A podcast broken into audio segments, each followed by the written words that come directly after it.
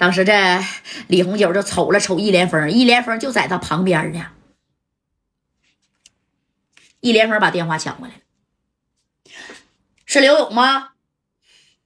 我不是刘勇，我是加代。我是易连峰，李红九啊是我的兄弟啊。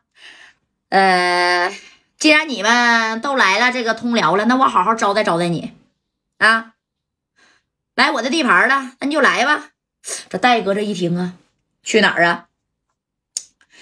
哎，易丰集团知道不？你打听打听，你就是问一个捡破烂的老太太，她都知道我易连峰的易丰集团。哎，二十二年啊，他他进里是二十二年。哎，那你看你说到这儿了以后，这戴哥这一听易丰集团，行了，我知道。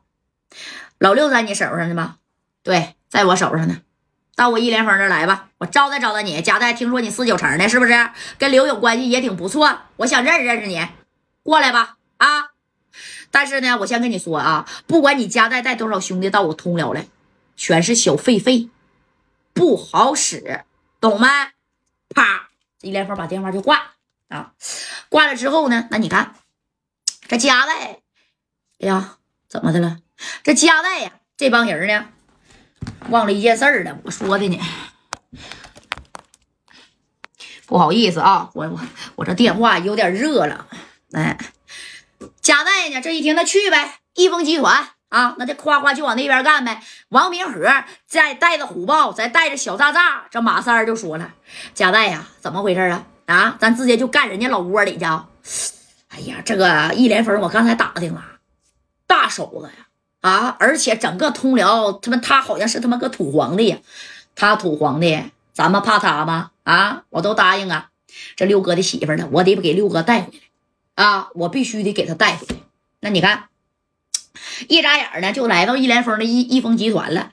当时易连峰呢，人家易峰集团是啥？你你你也不是不知道啊，在通辽那是数一数二的啊，贼豪华的，知道吧？到这楼下，你看就有人啊，就接待哥来了啊！一个文质彬彬的，哎，瞅的像人民似的，一个小姑娘。一看这个小牌照，京牌的，是加代吗？我们老板呢，在楼上等你呢，上边有请啊！哎，你看这戴哥呀，一这些兄弟是带来，但不可能都上去啊。当时加代就摆摆手，马三啊，还有王哥呀，虎豹你就别上去了，虎豹。哎，当时这虎豹说：“那我不上去能行吗？啊，那我得上去呀！啊，我不上能行吗？你你就别上去了，虎豹啊，马三啊，王哥，左帅，你们跟我上去，剩下的兄弟在底下待命，对不对？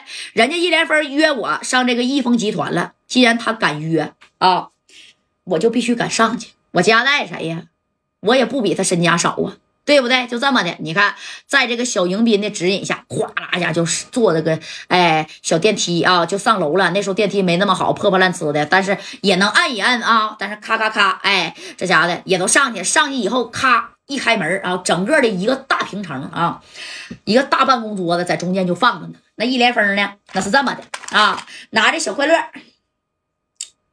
在那头就对着贾代，他旁边站着的就是李红九，李红九在旁边这站着，贾代不认识他，谁认识？谁也不认识他。马三认识呗？那马三这是李李红九给马三拴到茅厕去，当时这马三就他，他就是李红九，贾代干他就得了，就他李红九，哎，必须得干他呀，对不对？那你看这话就说到这儿了，这一连峰。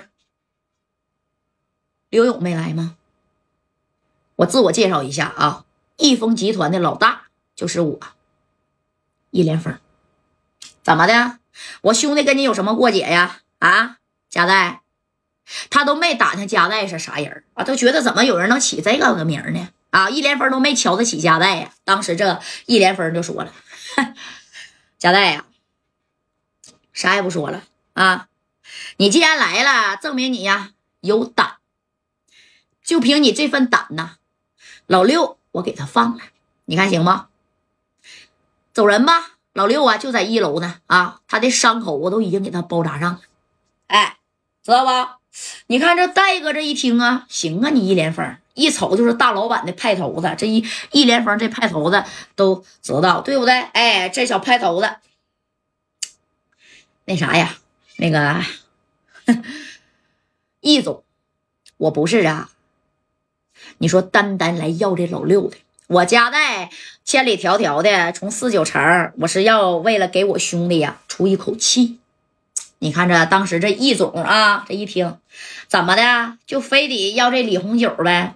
李红九是我兄弟啊。